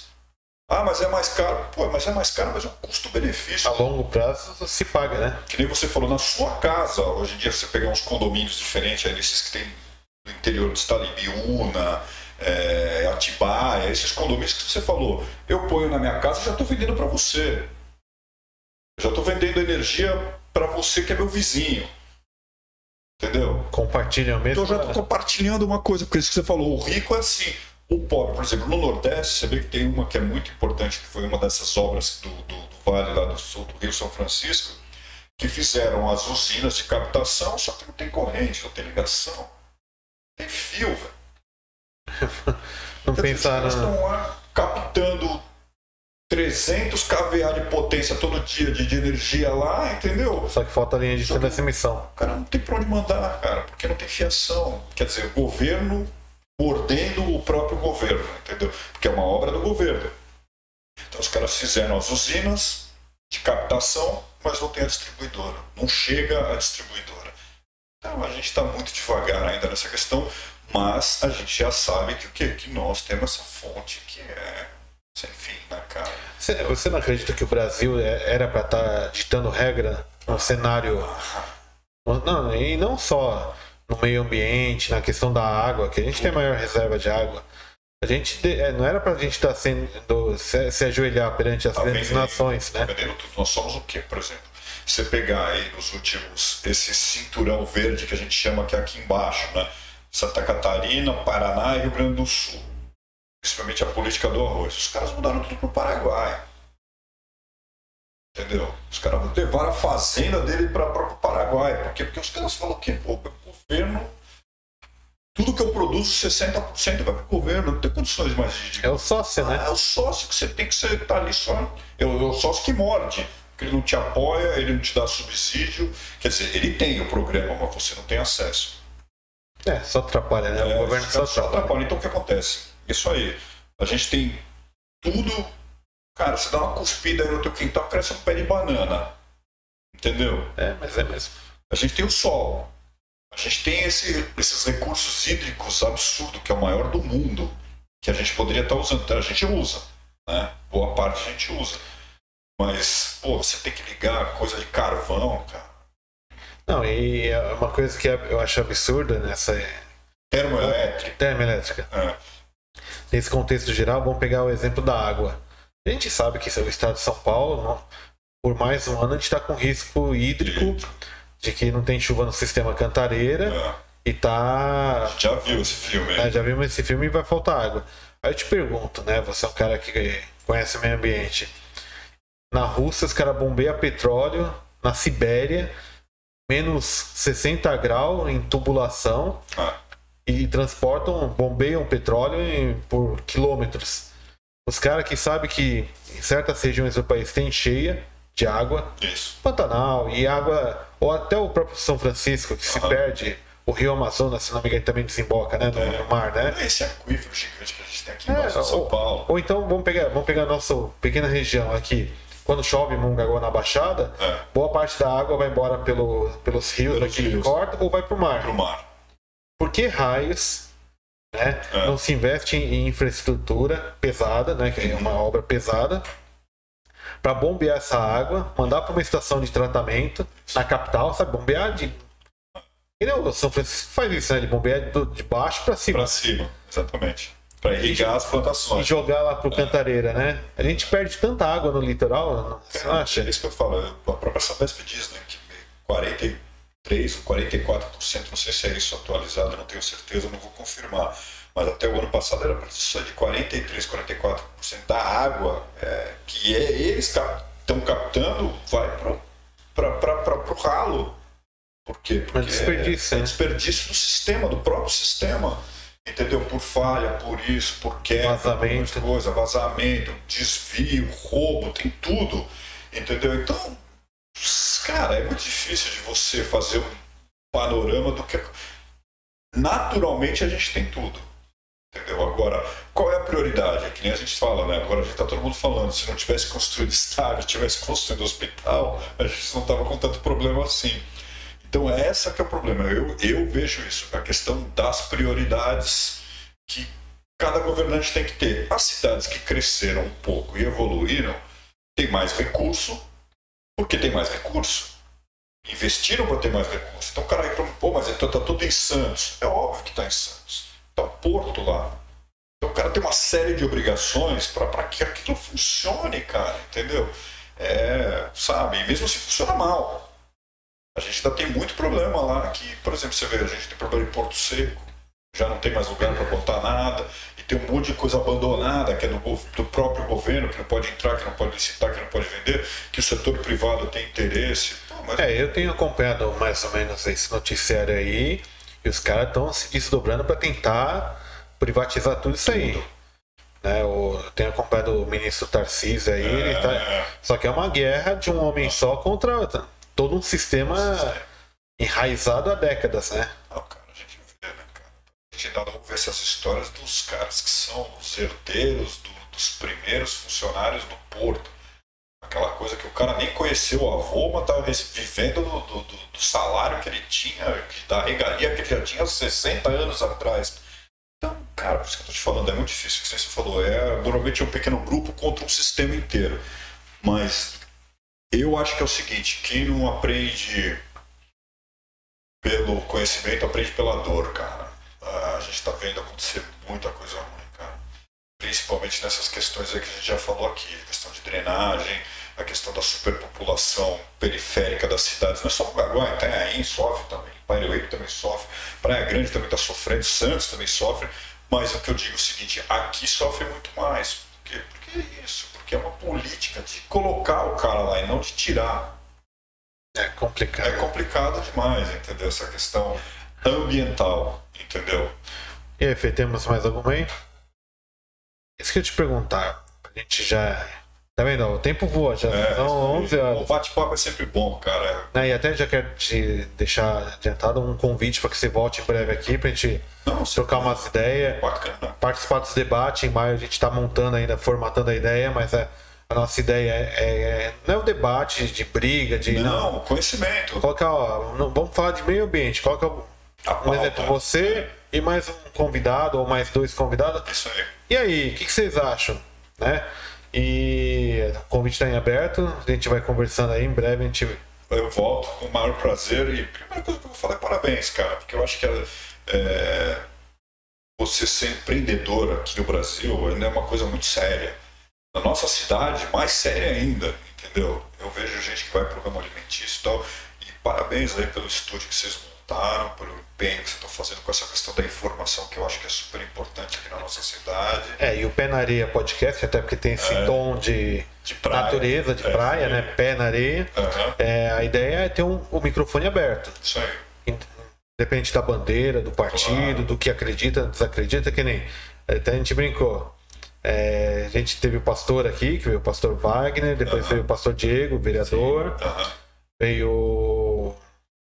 A gente conversou com o Jaco Neto, que é um bandista, e, e por aí vai, é um- é um exemplo. Aí a gente vai também ter gente que defende uma, uma política, outra política, ou uma questão ambiental, que nem o Júlio já teve aqui, hoje você está aqui, e por aí vai.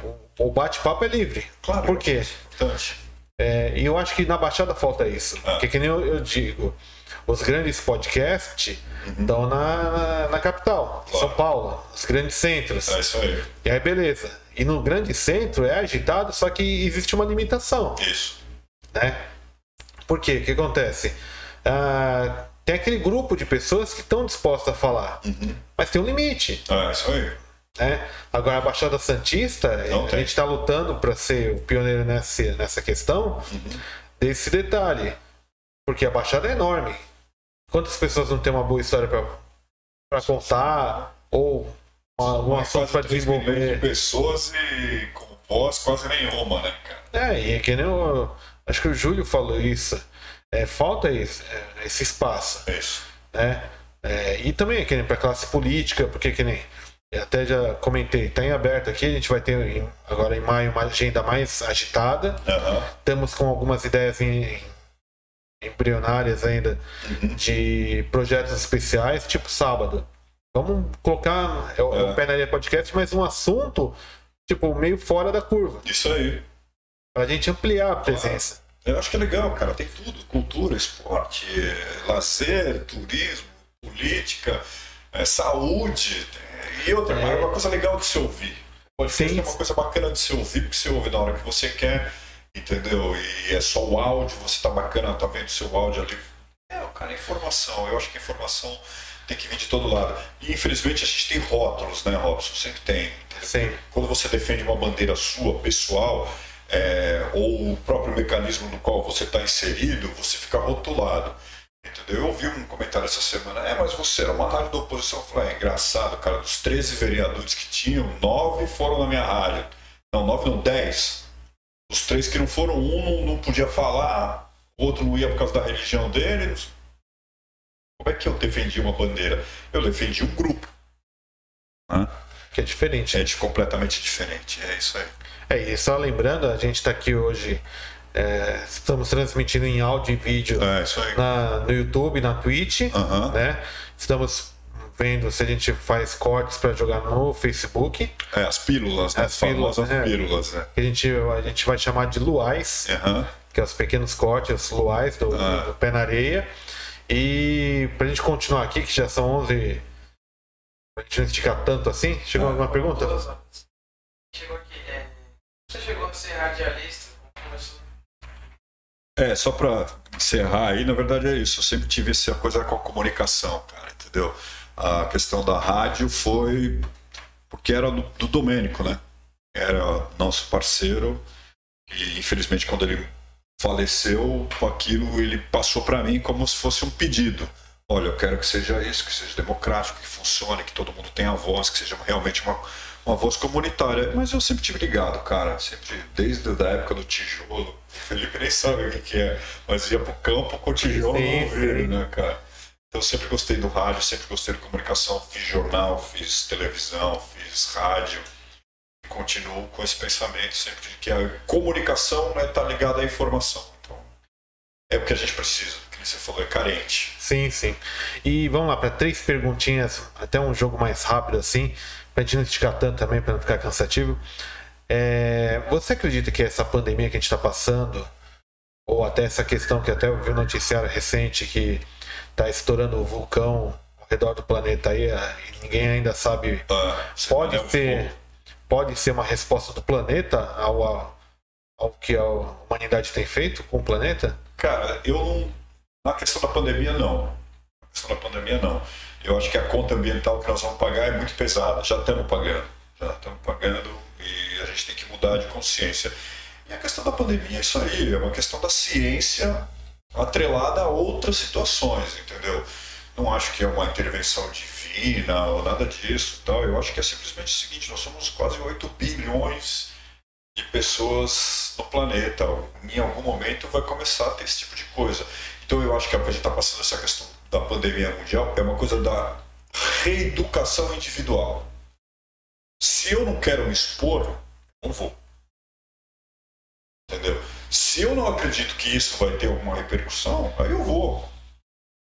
Entendeu? Então eu acho que agora está tudo voltado muito para a individualidade, Robson. Entendeu? Então você, com a sua consciência, com a sua atitude, com a sua maneira de pensar, então eu não vou porque eu vou me expor e eu também vou expor as outras pessoas. Então eu vou ficar aqui. É muito difícil? É muito difícil. A gente está lidando com questões que a gente nunca teve que lidar no mundo inteiro. Então eu não acho que isso seja um revés da, da natureza, não, não acredito nisso não. Eu acho que é uma conta básica do crescer-vos e multiplicar-vos, entendeu? Eu pelo menos penso assim. E acredito realmente na ciência, que a resposta é a ciência e é o que está acontecendo no mundo inteiro. Os países que acreditaram diretamente na ciência, que não transformaram isso em briga política, em outras questões, tal, não sei o que, sociais, tiveram, estão tendo a resposta de, de sair antes dos outros, mas não vai ter fim. O comportamento da, nosso perante ao mundo vai ter que mudar daqui para frente. Outra perguntinha. Hum. Qual é o futuro do Joca? O que, que os projetos futuros teus? Cara, hoje é isso. Eu tô saindo né, da, da, da Mongaguá FM porque eu tô indo realmente porque nessa coisa que eu acredito. Essa questão ambiental. Eu tô indo agora passando de contribuinte que era uma coisa efêmera, que, como eu tinha quase 7 mil pessoas só no Brasil, para ir para o grupo realmente de ação, que vou viver disso, é, vou ser profissional ligado a essa questão ambiental. Então, isso, para mim, vai ser isso. É claro que, pela experiência, pelo tempo que eu já fiz, tudo que eu for fazer vai estar atrelado a essas coisas, a questão educacional e a questão esportiva, que é onde eu tenho pouquinho de conhecimento ou é um pouco da minha experiência. Então vou levar, trazer de volta isso para a questão ambiental vai ser o eixo central, mas sempre transitando aí nessa questão da informação e da, da educação e do esporte. Que eu acho que é o jeito mais fácil de chegar e de criar uma consciência nova. E a última perguntinha, assim, né, só para é, pegar esse gancho, você acredita que é, questão ambiental, esporte, lazer, a humanidade, a juventude está sendo muito prejudicada com a tecnologia. O celularzão na mão, a molecada fica presa nas telas. Você acha que está é prejudicial? Cara, eu acho que é, eu acho que é prejudicial. Ou existe um excesso? É, eu acho que, por exemplo, é prejudicial na questão do educador. Eu acho que ainda o pai e a mãe é que são responsáveis por isso. Eu jamais, minha filha foi ter um celular quando eu tinha 14 anos de idade. Antes disso não tinha brincou na praia, jogou bola, jogou de areia tal, entendeu? E eu acho que um reflexo do que ela é hoje, com 18 anos, é exatamente isso, mas sempre foi uma ferramenta. Eu acho que a questão tecnológica da gente estar aqui, entendeu? Falando para todo mundo, eu acho bacana demais, eu acho que é essencial. Mas eu, eu, Joca, ainda doso aquilo que eu, que eu coloco, aquilo que eu posto. Eu fiz até uma crítica de umas pessoas que eu acho que é uma coisa tosca, é, que é um exemplo bacana para dar para essa resposta aí, é isso. A pessoa com o cartão da vacina numa rede social. Sabe? A pessoa passou do biquinho para postar o cartão da, daquilo. Cara, pra quê, velho? Não tem lógica alguma você postar que você foi vacinado. Eu fui vacinado, eu estou imunizado, que é o que interessa. Mas não, eu não preciso falar para você, ou para ele, ou para o outro, ou para o outro, eu postar. É algo muito pessoal, né? Então eu acho que nós passamos do limite, que é a questão educacional. Então eu acho que a, a tecnologia ainda tem que estar no controle da família, entendeu? Do pai, da mãe, ou dos executores, ou da própria escola. Mas você vê que dentro da educação tem um papel fundamental do acesso à informação bacana. Agora, se não controla, vira excesso. Complicado. É isso aí. Tem alguma aí, Fê? Manda bala aí. É. É, Você acha que depois que passar a pandemia o pessoal vai dar mais valor ao meio ambiente? Ou vai continuar a mesma coisa? Vai ser uma obrigação, Felipe, não vai ter mais jeito, cara. Infelizmente. Eu não sei quantos anos você tem. 21. Então, você com 21 anos jamais vai ter a visão que eu tenho com 58. Por quê? Porque é o que eu vi. Você não vai ver, por exemplo, o litoral cru como eu vi, você não vai acampar numa praia que nem eu acampei ali e tal, não sei o quê. Então a visão é diferente. Agora, a conta, a conta que é para mim, é para você, a conta é para todo mundo. Então essa consciência eu acredito que todo mundo vai ter que ter, não vai ter outro jeito. Infelizmente. Ou vai ou racha, né? Ou vai. Não, rachar já rachou. Já rachou. Mas a gente vai ter que crescer com uma outra consciência, Felipe. A sua vai ser muito mais importante que a minha. A minha é de contribuidor. Sua não, sua é de quem vai pagar. Coisa que veio da geração. É, isso aí. Entendeu? Do descaso da minha geração, na maioria esmagadora, e a gente continua sendo minoria ainda, entendeu? A mãe minoria da consciência, mas tem um despertar, cara. Tem um despertar. segunda geração agora que tá vindo do celular, eu acho que eles têm mais consciência do que a gente. Ah, tem. É, Tem. É, mas é isso que eu estou falando, a consciência tecnológica, que o Robson colocou. É, você dá um celular ou dá um, compra um aparelho novo, dá para uma criança de 3 anos, cara, dois dias depois ele já está operando aquilo para você, cara. Entendeu? Mas se você levar ele na praia e perguntar, ó, vai pro lado norte, não tem referência nenhuma. Então, é, isso que eu te falei, a individualidade é super importante, mas a minha individualidade vai ter que contribuir para você e você vai ter que contribuir para mim. Então, é, eu falei isso lá na, pro Mirabelli também. A questão individual agora vai ter que somar. Não vai poder só eu no meu canto ficar quieto e falar ah, a culpa é do Robson, a culpa é do Felipe. Não.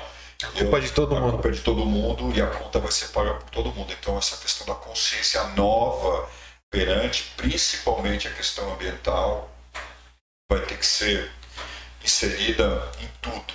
Tudo. Nem que seja na conta, você já paga, né? Quando você paga a sua conta de água, você paga a água que você consumiu e o esgoto que de repente você não consumiu. Não usou, mas você está pagando a mesma proporção. Então, você não usa a mesma proporção de esgoto, mas que você usa da água, mas você já está pagando essa conta.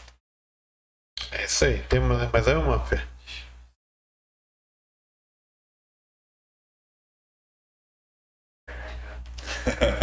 Internet. Muito legal, cara. Adorei, aluguei. eu, Cara, eu sempre gosto dessa conversa aí. Que você realmente você vê que tem Eu, envolvimento intelectual. eu tem um acho, eu acho assim, né? no- no- a gente está vivendo um período muito no- obscuro da humanidade, né? A gente sabe que tem que ter preocupação sanitária, tomar cuidado com tudo, né? Respeitar as recomendações dos governos e tal, mas a gente também tem que é, manter o diálogo, a chama do diálogo acesa, porque senão a gente vai ver presa a máquina, né? Ó, Só a notícia ruim. É, exatamente. Porque assim, a gente diariamente é impactado negativamente, Negativo. né? E é, um, é uma enxurrada de notícia negativa. E falta conhecer algumas histórias. Obviamente, a nossa intenção é que o podcast cresça cada vez mais e né, É o verbo aumente a abrangência dele. É o verbo que a gente usa tanto e executa pouco, que é o compartilhar. entendeu? Compartilhar ideia, compartilhar a conversa. É uma coisa tão bacana, cara. E hoje é o que foi tirado da gente. né? Sim. Foi tirado da gente. A conversa do botiquinho, a conversa de praia, a conversa da porta de escola, a conversa da beira de, de- de- de instituição. Isso foi tirado, então as pessoas estão tendo que rever esses conceitos. Eu acho bacana isso aí, que a gente possa se comunicar. Então, acho que a gente, nesta terça-feira, dia 13 de abril. Vai lá, o Felipe tem. um- Felipe da saideira. Não, é. Eu ia perguntar, porque você é mais decide porque a gente não nesse negócio de meio ambiente. Você acha que a mídia, no geral, TV, rádio, elas mentem alguma coisa para passar o pano? Ou às vezes elas aumentam alguma tragédia? Ou não? Você acha que tudo que ela passa ah, tem um fundo de verdade ou exagera? Não, isso que você falou faz tudo. depende muito do que é aquilo que eu estou te falando, controle. O controle que você tem na mão é tudo, cara, entendeu? Por exemplo, é, a gente vê até em questões sociais, nas mídias sociais, as pessoas discutindo um programa onde as pessoas estão cerceadas de liberdade para poder ganhar uma grana. Entendeu? E como aquilo tudo o ambiente é preparado, de como aquilo tá, na verdade aquilo é uma economia para a televisão, aquilo que a gente falou, vocês estão aqui, tudo que está inserido, que está fechado e que é tudo, quer dizer, esse é o tipo de discussão que a gente não teria nem que estar tá tendo, cara, na minha visão. Então você ainda é o cara do, do controle. Eu não quero ver, puf, eu mudo. Ou então eu quero ver agora a hora da minha notícia, eu vou ver minha notícia. Então você ainda é o controlador de tudo, cara. É, você vai ouvir isso aí. Você vai ouvir mentira, vai ouvir verdade, vai ouvir meia verdade, vai ouvir interesse, vai ouvir você, dentro da sua capacidade de decidir, decidir sobre aquilo, é que vai falar, ó, isso aí está errado. E aí, o que você falou, as coisas são importantes. Você vai num lugar onde as pessoas discutem abertamente, cada um com a sua visão, cada um com o seu conhecimento, cada um com a sua experiência, que eu acho que é mais importante, e aí você pode tirar uma conclusão. Então você ainda é capaz de, de, ter o controle da sua decisão, a sua decisão, até nessa questão da pandemia, que você falou, pô, eu não vou. Ah, o cara vai ali, vai fazendo isso. Eu não vou. Mano, por quê? Porque eu quero, eu não vou morrer. Entendeu? É isso, básico. Então você ainda é soberano sobre essa, sobre essa questão. Então, é, tem muita informação, cara. Hoje em dia, por exemplo, se você pegar um IPTV da vida aí que você pague 50 reais por 30 reais por mês, você tem 7 mil canais, cara. É canal dá com pau. Pô, tem canal, eu, eu mesmo descobri outro dia um que era. Tem um canal que só passa acidente de carro. Incrível, né? Pô, cara, só fica vendo cacetada de carro. Então quer dizer, você tem a decisão. Então, se você quer se manter imune àquilo ou a outro determinado tipo de coisa e tal, nós estamos valendo muito pouco, cara. Tem gente matando filho aí é. na, na, academia depois, entendeu? Então. É, o ser humano não está valendo tá nada, valendo né? Nós, estou falando, somos quase 8 bilhões de, de, de, de, pessoas no planeta, mas a consciência ainda é muito pequena, infelizmente. É isso aí. Tem mais uma aí, Fê? Cerramos também, né? Felipe pergunta. É. A gente vai lançar o quadro. É. Joca, quero te agradecer. Eu é que agradeço. E já deixar o convite aberto. Foi um papo muito agradável, muito proveitoso. Isso aí. E aí fica aquele gostinho, né? Você vê, o tempo voa. Isso. E parece que a gente não falou quase nada. Quase nada. É, tá tudo ligado, cara. Hoje em dia tá tudo ligado. Então, Obrigado. Quero te agradecer. E eu quero é, agradecer todo mundo que acompanha a gente até aqui nesse momento. Uhum. A gente promete que a gente vai se empenhar em resolver o problema da internet aqui, porque a gente tem que ver o que aconteceu aí. Uhum. É, porque a internet, infelizmente. É assim. É um problema. Máquina, máquina é máquina, é, né? É. E é, é, até um pensamento, né? Precisamos de mais humanidade, né? É isso aí. Então, pessoal que acompanhou a gente até agora, aqui agradecemos a audiência. Nessa terça-feira temos a agenda agitada essa semana. E em maio teremos novidades aí. Fiquem de olho nas nossas redes sociais. Curta, é, se inscreva no nosso canal no YouTube, segue a gente na Twitch, compartilhe o conteúdo e boa noite. Obrigado. Boa noite a todos. Obrigado. Obrigado.